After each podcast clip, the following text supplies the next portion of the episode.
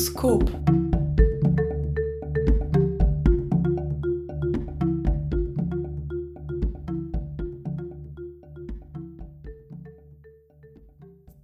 Ja, hallo und herzlich willkommen, liebe Freirad-Hörerinnen und Hörer, bei unserer heutigen Episode vom Bioskop. Mein Name ist Julia Ecker, also ich bin die dritte im Bunde im Podcast-Team und sitze heute hier mit meinem Gast Martin Bichler. Hi Martin. Hallo Julia, vielen Dank für die Einladung. Ja, unsere heutige Episode ist ein februarmäßiges Valentinstags-Special und äh, so viel sei bereits verraten. Also es wird sehr bizarr und vor allem sehr krabbelig mit äh, sechs, acht und mehr Beinen. Doch bevor wir dazu kommen, äh, wollen wir uns eigentlich ganz kurz vorstellen. Also ich habe Biologie studiert in Innsbruck, parallel dazu Germanistik und Medien, war dann eine Zeit lang eben freie Journalistin in Tirol und bin jetzt in, in der Schweiz gelandet, äh, an der ETH Zürich. Darum äh, Corona-bedingt waren wir jetzt brav und sind nicht über die Grenze geschippert, sondern wir machen das heute über Zoom und ausnahmsweise nicht aus dem Freiradstudio. Aber äh, hoffen wir, die Technik funktioniert. So, Martin, Du bist auch, wie ich, Mitglied der Austrian Biologist Association, die eben diesen Podcast hier äh, launcht sozusagen. Magst du dich bitte kurz vorstellen? Ja, sehr gerne. Also mein Name ist Martin Bichler. Ich habe an der Uni Innsbruck Biologie studiert und äh, bin sehr aufgeregt heute, weil es äh, auch meine erste Podcast-Sendung ist, ja, mein erster Radioauftritt. Wie gesagt, der ist nicht live, sondern wie du schon ganz richtig gesagt hast, der ist äh, Corona-konform vorab aufgezeichnet. Aber die, ganz ehrlich, die Nervosität, das ist die gleiche. Da spüre ich gar keinen Unterschied. Und ähm, ich freue mich aber schon, ich bin neugierig, was auf uns zukommt und schauen uns das jetzt an. Ja, ein bisschen nervös bin ich ja. Es ist auch meine erste Podcast-Folge hier bei Bioskop. Ähm, wir werden heute zusammen auf jeden Fall das Valentinstags-Special bestreiten. Ähm, wie es dir denn gerade so mit Valentinstag? Oh mein Gott, Valentinstag. Also, ähm, liebe Hörerinnen und Hörer, es ist wirklich äh, schwierig, schwierig. Also, versetzt euch in meine Lage, ich männlich, glücklich in einer Beziehung, aber man muss natürlich immer schauen, dass gerade zu Valentinstag ähm, hängt immer dieses Damoklesschwert, Geschenke, Geschenke, was machen wir? Ich habe noch keins, es ist aber bald soweit, was mache ich? Und ich weiß nicht, Julia, vielleicht kannst du mir da helfen. Äh, wo könnte ich mich orientieren? Was, was gibt es da für, für Möglichkeiten, wo man sich inspirieren könnte? Inspiration, ja, also wir als Biologen haben ja zum Glück eine breite Palette zur Verfügung. Ähm, da wären wir nämlich beim Thema, wir Menschen denken ja immer, nur wir haben die Probleme mit, den, mit, den, mit dem Liebesleben, mit den Geschenken, die man da machen muss, um äh, den oder die zu überzeugen. Aber tatsächlich gibt es das auch im Tierreich. Ähm, Beispielsweise bei den Arthropoden, also bei den Gliederfüßern, da ist ja die Sache mit dem Liebesleben auch ganz schön vertrackt bisweilen. Gliederfüßer sind ja eigentlich so die Freaks unter den Lebewesen mit ihren äh, eigenartigen Biografien und Verwandlungen. Und entsprechend originell sind ihre Dates. Darum dachten wir heute, wir begleiten mal zusammen mit euch, ähm, liebe Hörerinnen und Hörer, einige besonders faszinierende Arthropoden bei ihren Liebesabenteuern.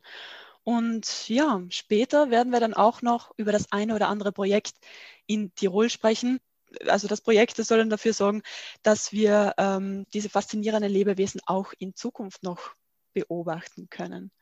Da bin ich schon sehr gespannt, weil äh, du hast es schon richtig gesagt, äh, also rein jetzt bei Insekt und Co., jetzt müssen wir nur auf die Insekten konzentrieren, äh, 1,4 Millionen Spezies seien wissenschaftlich beschrieben und es gibt genau, mindestens genauso viele äh, amoröse Spielarten da dazu. Ja? Äh, und äh, würde euch jetzt gerne mitnehmen in meine Verzweiflungslage. Äh, wie gesagt, Valentin vor der Tür, bevor wir uns jetzt noch mal ein bisschen äh, Inspiration holen aus dem Tierreich, äh, würde ich gerne das Lied Silberfische in meinem Bett abspielen von den Hamburger Jungs Fettes Brot. Die fasst nämlich sehr gut zusammen, wie so ein richtig schlechter Tag angehen kann. Ja, nach den Silberfischen wenden wir uns ein paar anderen Arthropoden zu, ähm, und zwar jene, die wir sozusagen als äh, Spanner beobachtet haben bei ihrem Liebesleben. Wir machen das wie im richtigen Leben. Es ist ein Date sozusagen. Als erstes muss ich meinen Partner, meine Partnerin kennenlernen, überzeugen. Und äh, ja, bei den Gliederfüßern ist man leider nie ganz sicher, ob man diese Zusammenkunft überlebt oder nicht.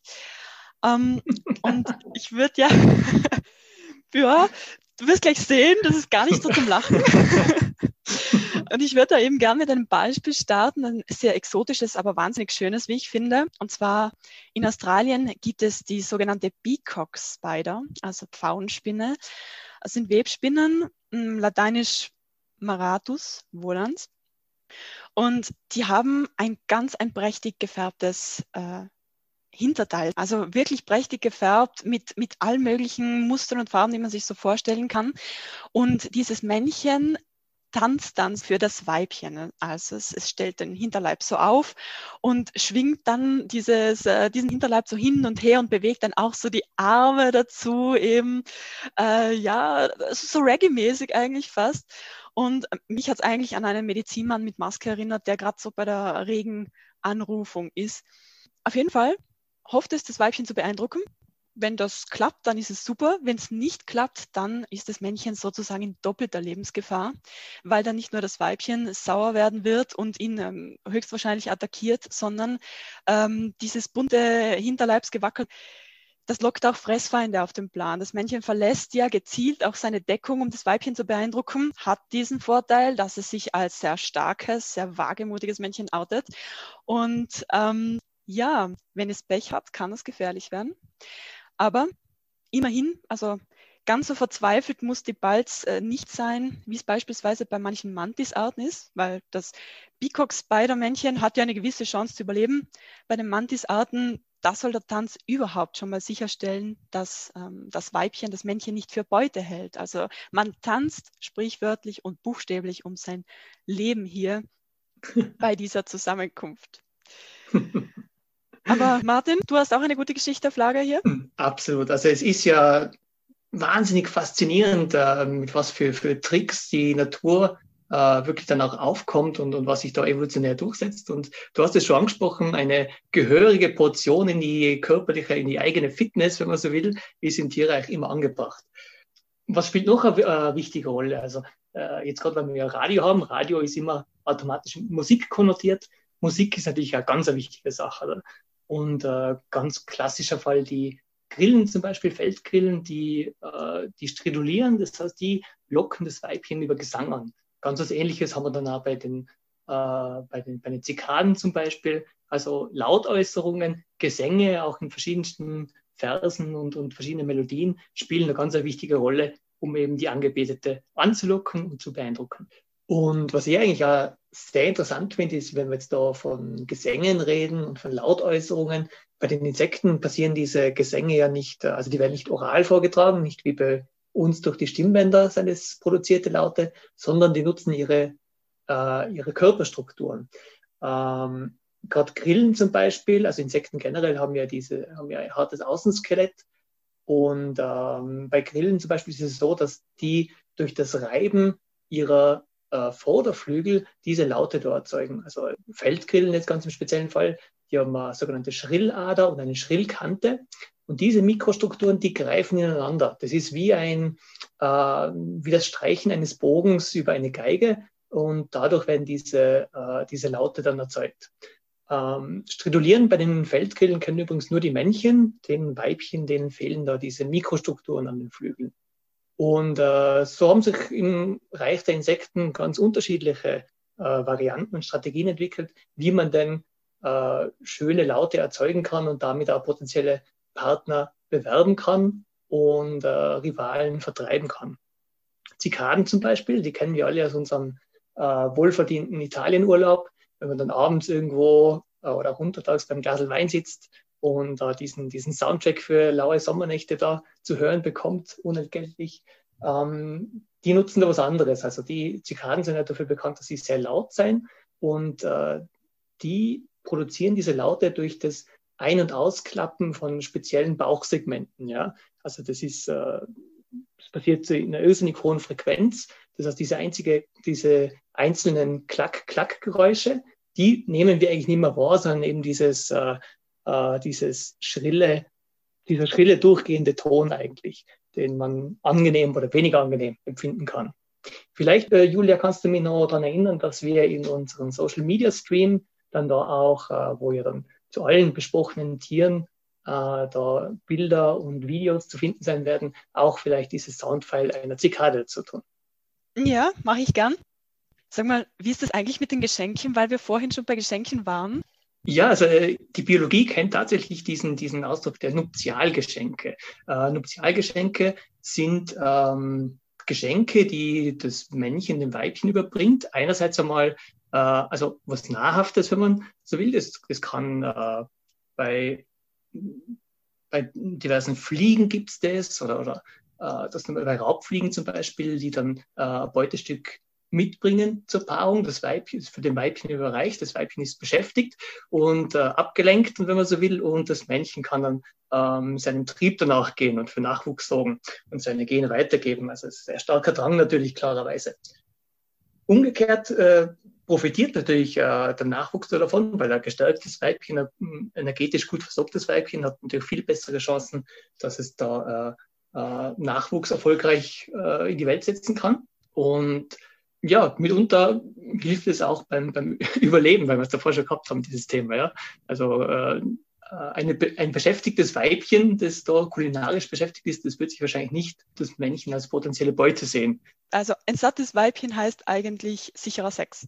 Sozusagen. Happy Wife, Happy Life. Das gibt es ja bei uns auch. ja, das stimmt. Na gut, hätten wir jetzt mal das Kennenlernen überstanden, geht es ja dann eigentlich wirklich zur Sache da ist auch bei den Arthropoden äh, alles erlaubt, was irgendwie Spaß macht und natürlich funktioniert. Ja, zum Beispiel ähm, Kamasutra. Also äh, ist uns ja, der Begriff ist uns ja den meisten von uns irgendwie bekannt.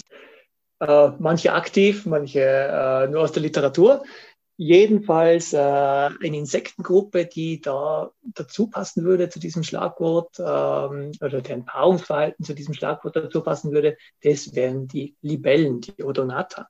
Das Männchen, das hat am Hinterleibsende äh, einen richtigen Klauenapparat, mit dem es praktisch seine umwobene Dame da am Genick packt. Und diese beiden Libellen, die verbringen dann auch eine gewisse Zeit im, im, im Paarungsflug, also im Tandemflug, wenn man so will und ist ein richtiger Tanz in der Luft.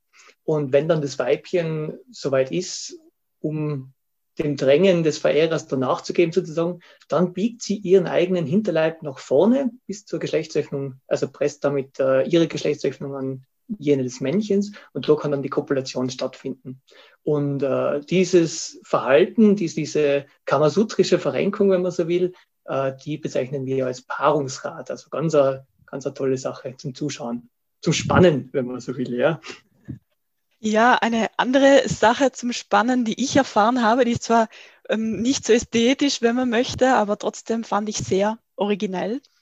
Kürzlich hat mir da der Leiter der entomologischen Sammlung der ETH, Dr. Michael Gref, eine ganz erstaunliche Geschichte erzählt, nämlich wie das die Zwergfüßer machen. Also Symphiler, die gehören zu den äh, Tausendfüßern die erweitern quasi den Begriff Oralsex um eine neue Dimension, wenn man so möchte. Und das wird uns Michael Greff selbst erzählen. Da ist es so, dass die, die Männchen machen auch eine Spermatophore, eine stabförmige Struktur auf dem Boden, auf die sie oben dann so einen Spermientropfen draufsetzt. Und dann kommt das Weibchen, wahrscheinlich wird auch angelockt, und nimmt diese Spermien in den Mund. Und dann gibt das Weibchen ein Ei ab aus dem, aus dem aus der Öffnung halt und gibt dann die Spermien aus dem Mund auf dieses Ei drauf. und dann bringt sie das Ei mit dem Mund auf ein Moospflänzchen drauf, wo dann dieses Ei halt schlüpft und vom Moos irgendwie dort sich ernährt. Also wirklich mit diese, diese, dieser Schritt über, über den Mund finde ich so ein bisschen lustig, aber ja, wieso nicht?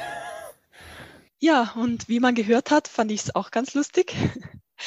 ähm, und amüsant fand ich auch, dass es äh, davon eine bestimmte Spielart gibt, nämlich bei den Pinselfüßern. Auch die gehören zu den Tausendfüßern. Da macht nämlich das Männchen eine Art Spermiennetz und lässt dann einen langen, langen Leitfaden in die Landschaft rausragen, sozusagen. Und diesen Faden muss das Weibchen dann ganz alleine finden und sich dann so daran entlang handeln bis zu diesem Spermiennetz. Und dort ähm, kann es dann das Spermiennetz für sich nutzen, für die Befruchtung nutzen. Ja, das Lustige oder Tragische für mich ist eigentlich, die beiden treffen sich nie. Ach, wenn es immer so einfach wäre. Ja, so kann man auch ein aber sie werden auch nicht gefressen, also das muss man auch sagen.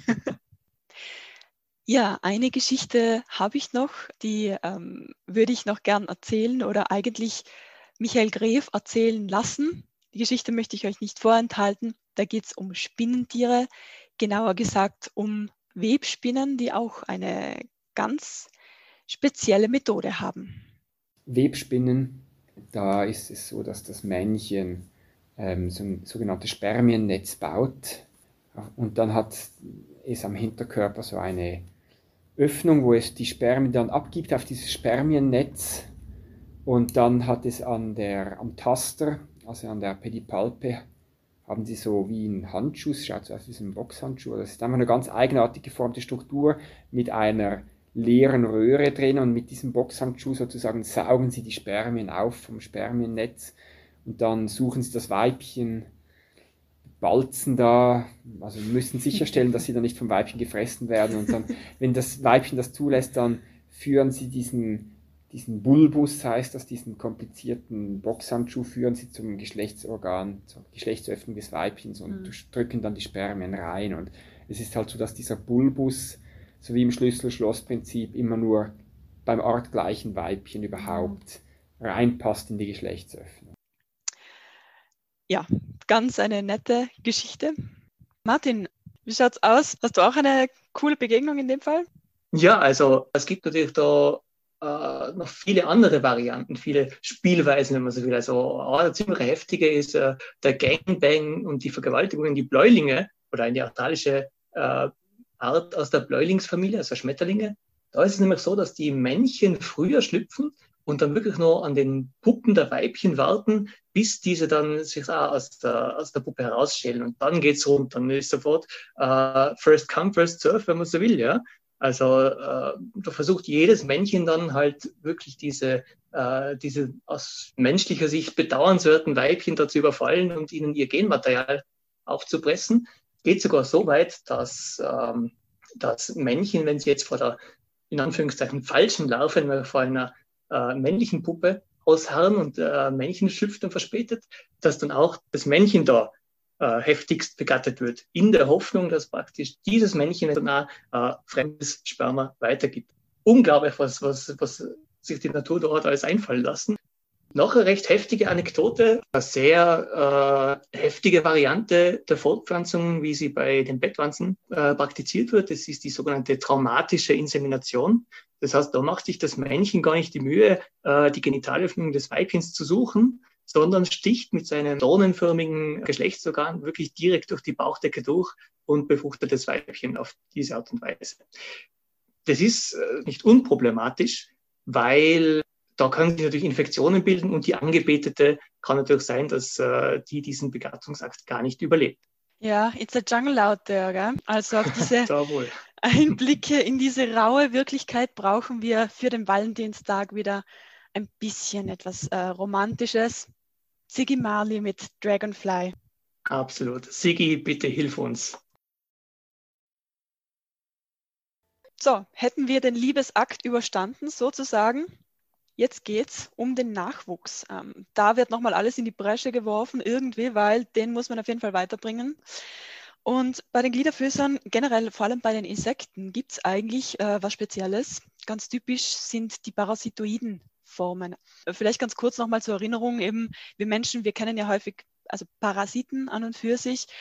Bei den Parasiten ist es so, die töten ihren Wirt jetzt nicht zwangsläufig. Das ist eigentlich jetzt nicht in deren Sinne. Bei den parasitoiden Formen, ähm, die töten tatsächlich den Wirt. Das ist auch so geplant. Und da gibt es einen Vertreter, und zwar von den Dipteren, von den Zweiflüglern, ähm, nämlich der Wollschweber. Ähm, der wird auch Hummelschweber genannt und der macht das ganz gefinkelt. Der wirft nämlich Bomben ab sozusagen. Also was passiert da? Er wickelt die Eier mit Staub ein. Er hat dann im Hinterleib, wenn ich da richtig informiert bin, so was wie eine kleine Kammer, wo er das eben machen kann und baut so kleine Bomben. Und die wirft er dann im Flug direkt über den Nesteingängen von diesen solitären Wildbienen ab. Ähm, Bienen können ja eben staatenbildend sein, die können aber auch solitär leben. Das heißt, da gibt es dann ein Weibchen, das so ein, ein, ein Loch gräbt. Das ist dann das Nest. Dort verstaut ist dann die Brut, meistens auch mit einem liebevoll gebackten Pollenpaket und normalerweise wird dann dieser Eingang verschlossen. Und jetzt blöderweise, wenn diese Eierbombe dann da drin liegt und die Biene kommt da nicht drauf, verschließt also den Eingang, äh, dann ist es so, dass die Larve des Wollschwebers getrost schlüpfen kann. Die wird dann als erstes die Bienenlarve fressen und dann ganz gemütlich auch noch dieses Bollen-Lunchpaket und ist super gut gerüstet, um in das weitere Leben zu starten. Ähm, was ich Schönes noch gefunden habe, das war eine Geschichte aus der Familie der Ölkäfer, nämlich der äh, Meloe franciscanus zum Beispiel. Das ist äh, eine Käferart, die im Larvenstadium an Wildbienen parasitiert. Und wie macht sie das? Also diese, diese, äh, diese, diese Larven, die sammeln sich nach dem Schlupf an einem exponierten Stängel, an einem Grasstängel, an einem Blumenstängel und so weiter. Und die äh, verströmen dann einen betörenden Duft. Und eben diese, die Männchen von Habropoda miserabilis, dieser Wildbiene, die da parasitiert wird, äh, die können diesem Duft nicht widerstehen. Die halten jetzt diesen Aggregationsball von diesen Larven dann tatsächlich für ein Weibchen, fliegen das an, kopulieren auf Teufel komm raus oder mit, mit denen oder versuchen es zumindest. Aber was passiert jetzt? Diese Larven, die springen auf das Männchen auf und lassen sich mitnehmen. Äh, und bei der nächsten Paarung, also wenn das Männchen dann wirklich das, das richtige Weibchen findet, dann wechseln sie, springen rüber auf äh, auf das Weibchen und lassen sich von dem Weibchen dann wirklich ins Gelege, ins Brutnest tragen. Und dort tun sie sich dann gütlich an den, äh, an den Pollenvorräten und auch an den, an den bedauernswerten Wildbienenlarven, wenn man so will. Also äh, ein irrsinnig komplexes Gefüge, was da äh, sich entwickelt hat, evolutionär. Und ähm, einfach ein Wahnsinn, wenn man so will, ja. Ja, spannend, spannend. Es gibt natürlich noch eine weitere Form, nämlich die Schlupfwespenarten. Martin, die toppen das eigentlich noch, oder? Ja, also viele Schlupfwespenarten oder, oder traue mir jetzt fast nicht zu sagen alle, aber ähm, die haben ja diese, diese äh, Lebensform der Parasitoiden wirklich äh, auf die Spitze getrieben, sage ich jetzt einmal. Und diese Schlupfwespen, die haben einen äh, sehr fein grazil ausgebildeten Ovipositor, also einen sogenannten Legestachel. Und äh, Gott, Holzwespen zum Beispiel, die können dieses, dieses äh, Instrument, möchte ich schon fast sagen, mit der chirurgischen Präzision äh, in das Substrat oder durch das Substrat dorthin befördern, wo dann dieser Wirtsorganismus sitzt. Den treffen sie und platzieren ihre Eier in das Tier. Also wie abgefahren bitte ist denn das? Also ähm, man muss sich da wirklich vorstellen, dass man da ähm, wirklich für, für, für Insekten, die an sich klein sind, äh, dass die das wirklich finden, diesen, diesen Wirtsorganismus und nachher da mit einer chirurgischen Präzision diese, diese Nadel da injizieren und äh, diesen, diesen Wirtsorganismus infizieren mit, ihrer, mit ihrem Eipaket, das ist schon total faszinierend. Und äh, aus irgendeinem Grund, den man wissenschaftlich noch nicht verstanden hat oder den ich noch nicht wissenschaftlich verstanden habe, äh, futtern diese, diese oder verzehren diese, diese Parasitoiden den Wirt von innen, aber ähm, diese lebenswichtigen Organe, die bewahren sich ganz zum Schluss auf. Das heißt, dieser, dieser Wirtsorganismus, das soll ja sehr lange am Leben bleiben. Und erst am Schluss, wenn die Entwicklung von Parasitoiden im Körper des Wirts dann äh, abgeschlossen ist, dann kann man quasi den Stecker ziehen und äh, aus diesem bedauernswerten Wirt dann schlüpfen. Ein bisschen alienartig, oder? Also wenn man sich so vorstellt, du hast so ein Embryo irgendwie, der dann in einem fremden Körper wächst und das so von innen quasi irgendwie sagen, frisst und dann daraus hervorbricht. Das könnte fast eine Hollywood-Erfindung sein. Absolut alienartig, da gebe ich dir vollkommen recht. Und es gibt noch ein Novas, das das Ganze auf die Spitze treibt und das fasst man unter dem Begriff Hyperparasitismus zusammen. Und hinter dem Begriff versteckt sich noch was, noch, noch was viel Abgefahrenes, nämlich ähm, wir haben jetzt erklärt, wie diese Parasitoiden, wie das funktioniert. Und jetzt gibt es quasi Parasitoide, die Parasitoide parasitieren. Ja, das heißt, äh, die schaffen es dann mit ihrem Legestachel, das Ei wirklich in das Ei des Parasitoiden, äh, eines anderen Parasitoiden äh, zu platzieren. Ja? Und auch da ist wieder zeitliche Unglaublichkeit. Das heißt, dieser, dieser Parasitoide ersten Grades, der kann sich quasi entwickeln und als der Wirt abgestorben ist, abgetötet ist, dann ist auch der Sekundärparasitoid so weit, dass er quasi diesen Primärparasitoid von ihnen dann gleiches Schema auffrisst und schlüpft. Also unglaublich, was, was da alles passiert und möglich ist. Ja, Wahnsinn. Ähm, vielleicht, weil du vorher von den Schlupfwespen geredet hast, ist mir eingefallen, also Schlupfwespenarten sind ja aber eigentlich auch biologisch sehr bedeutsam, oder? Also bei uns zum Beispiel, also ich sage jetzt auch mal für den Mensch, beispielsweise bei der Schädlingsbekämpfung, ist es ja interessant bei uns, nicht? Absolut, absolut. Ähm, es ist natürlich immer ein bisschen schwierig, wenn man sagt, äh, wenn man äh, ein Lebewesen auf die Berechtigung, des, die Daseinsberechtigung eines Lebewesens immer auf den Nutzen für den Menschen äh, zu reduzieren versucht. Äh, aber grundsätzlich hast du absolut recht. Äh, diese biologischen Schädlingsbekämpfungen spielen zum Beispiel Schlupfwespen eine ganz große Rolle. Das heißt, anstatt äh, Gift großflächig zu versprühen und auch nicht Zielorganismen zu treffen, ähm, sind diese Schlupfwespen sehr spezifisch. Ja? Also Schlupfwespen können äh, mit einer unglaublichen Präzision Schädlinge in einer Ackerkultur auffinden, diese infizieren und damit auch sehr effektiv dazu beitragen, dass diese Schädlinge überhand nehmen. Und das Ganze ohne irgendwelche gravierenden Nebenwirkungen auf äh, Nicht-Zielorganismen oder auf Menschen sozusagen. Also ganz eine elegante und ganz eine tolle und Weise, wie man Schädlinge in den Griff bekommen kann. Eigentlich ist es schon bemerkenswert, die Insekten helfen sozusagen der Landwirtschaft und gleichzeitig schädigen wir aber dieses komplexe System, in dem wir ständig Pestizide einbringen und Dünger einbringen. Ähm, grundsätzlich, das ist ja auch was, worüber wir heute ein bisschen sprechen wollen, äh, ist es ja so, dass jetzt die Arten nicht unbedingt abnehmen bei den Insekten, aber die Biomasse nimmt nachweislich ab. Ähm, eine Studie, die das für Deutschland zum Beispiel erfasst hat, die wurde 2017 durchgeführt. Da wurde sozusagen, ähm, da wurden 27 Jahre lang Daten gesammelt von Hobby-Entomologen und Profi-Entomologen und zwar an 63 verschiedenen Standorten. Also äh, das war zu verschiedenen Jahreszeiten, es war zu verschiedenen Wetterbedingungen, auch auf äh, diversen Landflächen. Und da hat man dann herausgefunden, dass es tatsächlich bezüglich Biomasse der Fluginsekten eine Abnahme von ungefähr 76 Prozent gab, saisonal. Und wenn man das jetzt nur auf den Sommer gerechnet sieht, dann waren es sogar 82 Prozent. Ähm, das ist was, das ist nicht nur in Deutschland so, mh, mm, auch international gesehen gibt es Studien, 2019 habe ich da eine gefunden, ähm, die eben tatsächlich sagt, fast die Hälfte der Insekten weltweit sind im schnellen Schwinden begriffen es scheint so, als wären die Faktoren wirklich zahlreich. Absolut. Das große Verdienst von dieser Krefelder Studie war mal dieses Alarmsignal. Wirklich Alarm schlagen, ähm, Leute, da ist was los. Also ähm, gerade Insekten, die man ja immer als, als omnipräsent, als äh, überall anwesend äh, wahrgenommen hat. Äh, plötzlich gibt es ein wissenschaftliches Paper, die sagen, hey, in diesen letzten 30 Jahren äh, hat es einen bemerkenswerten Rückgang gegeben von einer Ressource, möchte ich jetzt nicht sagen, aber von, von, von Insekten, wo man immer davon ausgegangen ist, dass die immer da waren und immer da sein werden. Also äh, ich glaube schon, dass das viele Weltanschauungen da, äh, der Biologen zumindest, in den Grundfesten erschüttert hat. Und ähm, das war, glaube ich, wirklich das große Verdienst von dieser Studie.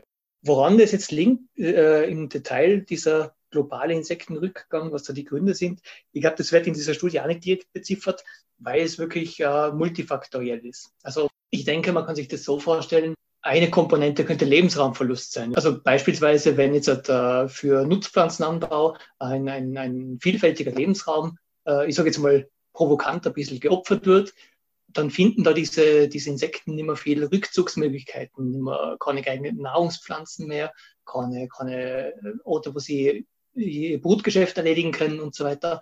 Und wenn nachher da zu diesen Faktoren andere Faktoren dazukommen, sei es der Klimawandel, sei es der Einsatz von, von, äh, von Insektiziden und so weiter, das sind alles kleine Nadelstiche, die die Fitness dieser Insekten reduzieren und im Endeffekt dann zum Rückgang führen werden.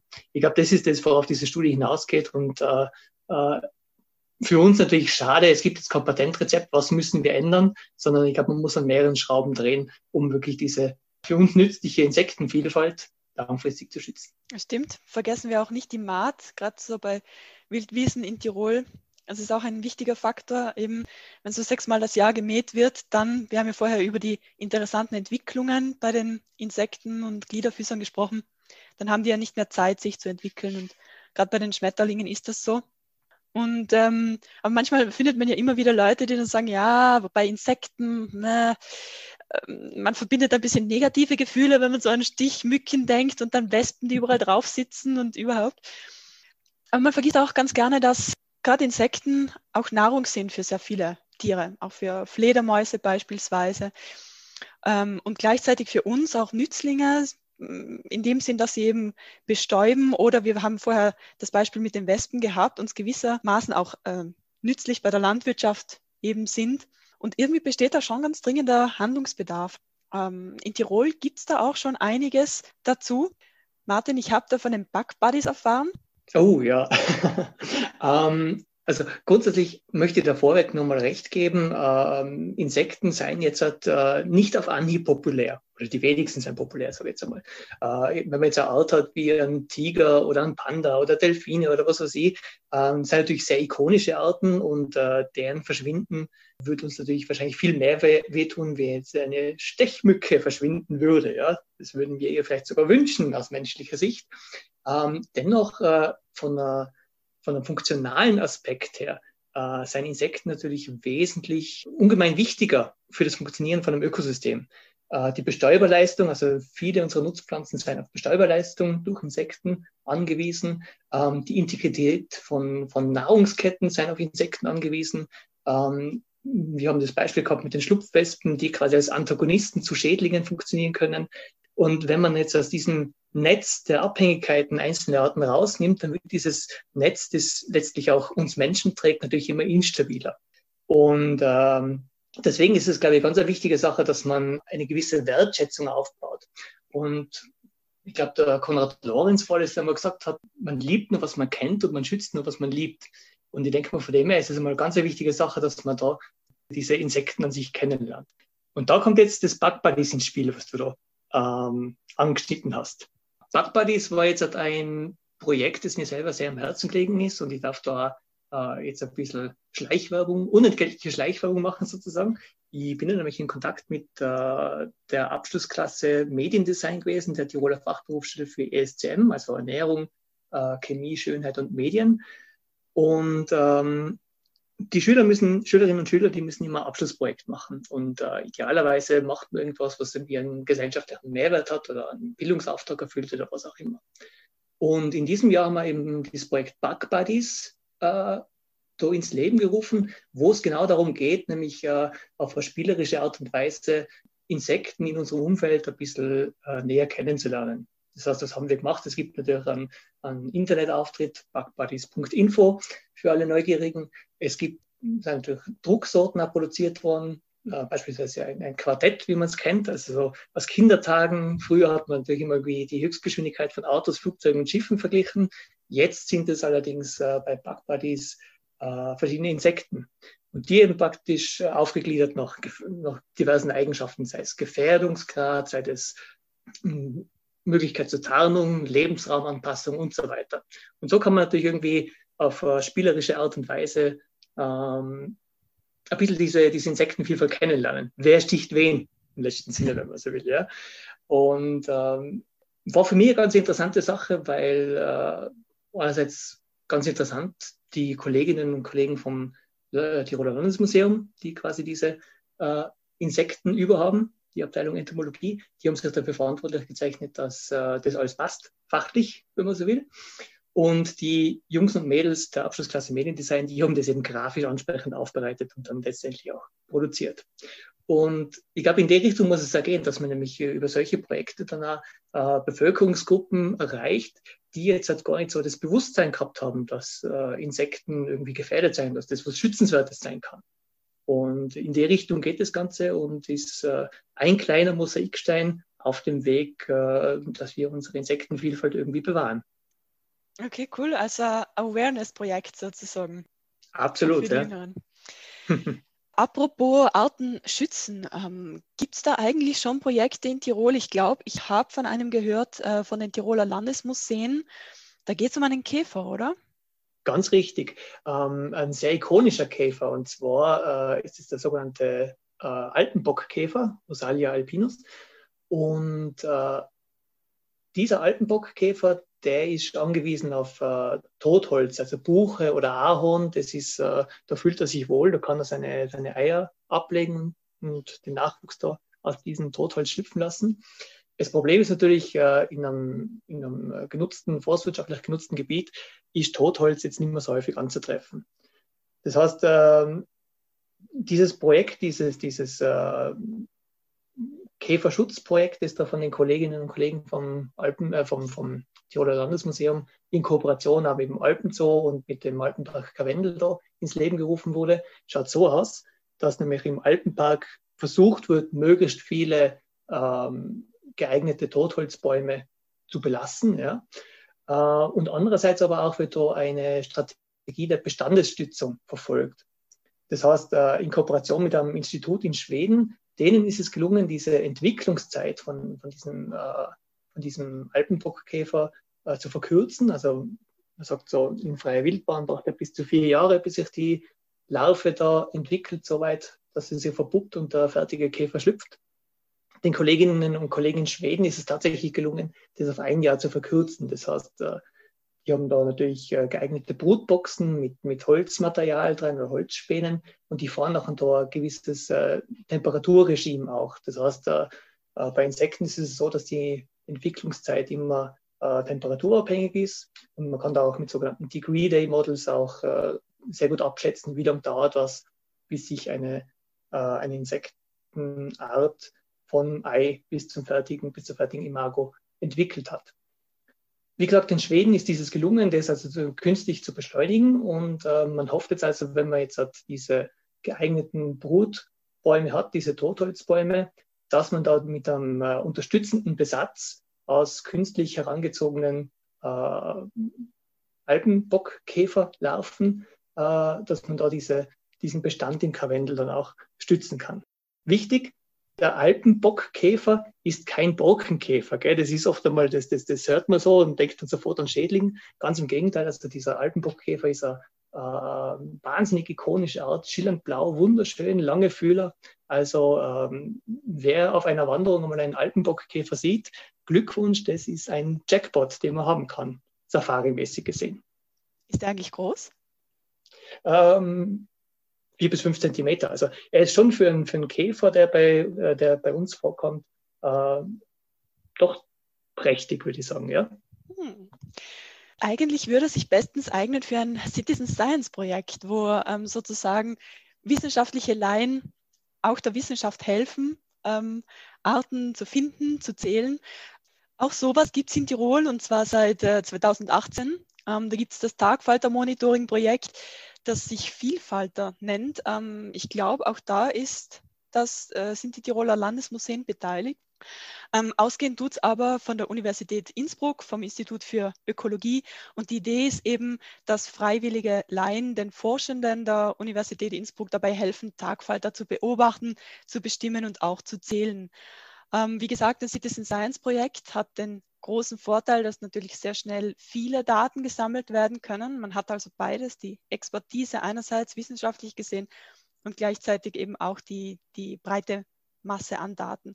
Ähm, das, das passt natürlich sehr gut für die Tagfalter, weil die auch so ein bisschen eine ikonische ähm, Gruppe sind, schön, bunt, schillernd äh, und natürlich einfach zu entdecken. Warum ist jetzt das Ganze sinnvoll aus wissenschaftlicher Sicht? Also Tagfalter, Schmetterlinge, die, ähm, da gibt es etwa 170 Arten in Tirol und die reagieren recht sensibel auf Umweltveränderungen. Es sind daher auch sehr gute Indikatoren. Und das Ziel ist eben, dass man eine langfristige Beobachtung dieser Tagfalterbestände hat. Und das leistet dann auch einen wichtigen Beitrag zum Monitoring insgesamt der Biodiversität in Tirol und dann auch äh, in Österreich. Also ich glaube, man hofft auch, dass man das so eine Art Leuchtturmprojekt äh, ins Leben ruft. Vielleicht wie ihr, Martin, auch mit den Bug Buddies, äh, wo man hofft, dass es einfach in andere Bundesländer hinausstrahlt. Ähm, ja, und das Projekt, das läuft noch bis 2022. Mitmachen erwünscht, mitmachen erwünscht. Also äh, ich kann mir vorstellen, dass, wie du das schon ganz richtig gesagt hast, äh, für, für die Forscherinnen und Forscher ist es ja eine unheimliche Unterstützung. Also wenn man sich überlegt, wie viel, wie viel Zeit es benötigt, dass man äh, Exkursion plant, eine, eine Probennahme, die Genehmigungen einholen und so weiter und so weiter, ähm, da steckt natürlich sehr viel Zeit und sehr viel personeller Aufwand dahinter. Und äh, das Tolle an diesen Citizen Science Projekten ist, dass ja heutzutage wirklich jeder mit einem Mobiltelefon bewaffnet ist. Ähm, man kann eine Insektenart fotografieren. Äh, man kann sie durch KI online in Sekundenschnelle, äh, zumindest grob einmal, äh, bestimmen lassen. Man hat äh, einen Datumstempel drauf, einen GPS-Tagging-Stempel drauf. Also äh, technisch ist da enorm viel möglich und den Forscherinnen und Forschern, die dann diese Daten auswerten, die können auf einen riesen Daten- oder Sampling-Pool zurückgreifen. Und das ist ganz eine tolle Sache. Mhm. Ja, vor allem, weil ähm, lustigerweise greift das jetzt auch alles so ineinander, gerade in Tirol. Die Umweltanwaltschaft hat da ein Projekt gestartet, das Thema auch ein bisschen so in die Hände spielt, würde ich sagen, ähm, nämlich mit dem Blütenreich. Schmetterlinge hat man dort, wo es natürlich äh, Pflanzen gibt, um sich den Nektar abzuholen. Und ähm, ja, und das Projekt Blütenreich hat man vielleicht schon gehört. Das zielt auch ein bisschen auf Awareness ab, aber dann auch auf die praktische Richtung sozusagen gleich schon. Da geht es darum, dass man ökologisch ähm, wertlose oder nicht genutzte Flächen wie zum Beispiel Straßenränder oder Verkehrsinseln äh, wieder ökologisch wertvoll macht, indem man sie zu blühenden Wiesen verwandelt. Ähm, und dadurch kriegen ja die Gliederfüßer wieder sozusagen speziell die Insekten Rückzugsorte, ähm, Plätze, wo sie sich wieder vermehren können, wieder angesiedelt werden können. Also quasi ein bisschen auch in die Richtung Mut zur Unordnung, quasi das direkte Gegenteil von barocken äh, Gras-Schnipselgärten. Und derzeit machen tatsächlich schon 15 Gemeinden in Innsbruck und Umgebung mit. Also das sind ähm, ungefähr 10.000 Quadratmeter Fläche, die es da bereits blühend gibt, zur passenden Jahreszeit natürlich. Und ähm, jedes Jahr gibt es eigentlich die Möglichkeit für Gemeinden und auch für Unternehmen, sich zu melden und die Umweltanwaltschaft, die würde dann bei der Planung und bei der Umsetzung einfach da auch beratend zur Seite stehen. Also auch ein sehr äh, cooles Projekt. Aber eigentlich kann sogar jeder von uns auch was tun, oder Martin? Absolut. Also ich finde dieses, äh, dieses Blühwiesenprojekt eine ganz tolle Sache, weil äh, Lebensräume zu schaffen, ähm, die Natur, die findet sich dann schon wieder. Also die, der fängt sich meines Erachtens zu großen Teilen dann schon wieder. Und äh, das geht absolut in die richtige Richtung. Und ja, und was kann man selber tun? Also es sind kleine Schritte, die man machen kann. Man kann äh, zum Beispiel ein Wildbienenhotel aufstellen am Balkon. Ähm, wichtig ist, dass sie gut gemacht sein. Das heißt, äh, viele Wildbienenhotels, die man jetzt im Handel, in Baumärkten äh, zu kaufen kriege, die sind oft nicht ideal. Die sind zu unsauber gearbeitet. Das Holz, das ist äh, oft ein Nadelholz vielleicht da, das mit der Zeit einfach rissig wird, splittert und damit auch zu, äh, zu Fallen richtig gehen wird für die, für die dort eingebrachte Brut. Ähm, am besten diese Wildbienenhotels selber basteln. Da gibt es tolle Anleitungen im Internet da. Und ähm, man kann seinen Garten ein bisschen, wie du richtig gesagt hast, verwildern lassen. Äh, wenn es da Rückzugsnischen gibt, äh, wo eben das Brutgeschäft erledigt werden kann, wo man sich äh, als Insekt verstecken kann vor Fressfeinden und so weiter, Pflanzen zur Blüte kommen lassen, dass da ein Nahrungsangebot da ist. Da fällt mir auch ein, es gibt auch die Broschüre vom, vom Land Tirol, das Bestäuber Leben heißt die. Da werden auch sehr viele Tipps gegeben. Ähm, das Ganze geht dann auch noch weiter mit äh, der Verwendung von, von, von, von Spritzmitteln zum Beispiel. Also da kann man sich natürlich auch überlegen, brauche ich wirklich was, äh, das Giftigste, dass ich da die, die, die Sachen noch niederspritzen kann? Oder gibt es da andere Management- und Pflegemaßnahmen? Das Jäten, das natürlich äh, nicht knie- und kreuzschonend ist, aber insektenförderlich vielleicht ein bisschen mehr wäre. Ähm, also das sind ganz wichtige, äh, wieder kleine Mosaiksteine, sage ich jetzt einmal, die uns dahin bringen, wo wir hinwollen, nämlich dass wir eine gesunde und belastbare Insektenvielfalt um uns herum haben. Wichtig ist, dass man mal irgendwo beginnt anzufangen und äh, besser werden kann man dann immer noch. Ja, liebe Hörerinnen und Hörer, wir hoffen, ähm, dass wir auch euch jetzt ein bisschen motivieren konnten, anzufangen. Wie man gesehen hat, ähm, wird man dafür reichlich belohnt, zum Beispiel mit interessanten Liebesabenteuern, die man dann beobachten kann. Damit wären wir auch schon fast am Ende jetzt. Also egal ähm, wie ihr, liebe Hörerinnen und Hörer, den Valentinstag feiert, wir hoffen, dass ihr insektenfreundliche Blumengeschenke macht oder vielleicht wenigstens Blumenzwiebeln, wenn es die Blüte noch nicht gibt. Genießt die Zeit mit euren Lieben. Wir würden uns freuen, wenn ihr das nächste Mal wieder dabei seid. Und jetzt zum Abschluss gibt es natürlich noch feinsten Electro Swing von Barov Stella, einer meiner Lieblingssongs. Ich hoffe, Martin, du magst ihn auch. Und passend zu unserem Thema, den Libella Swing. Libella Swing. Let's roll.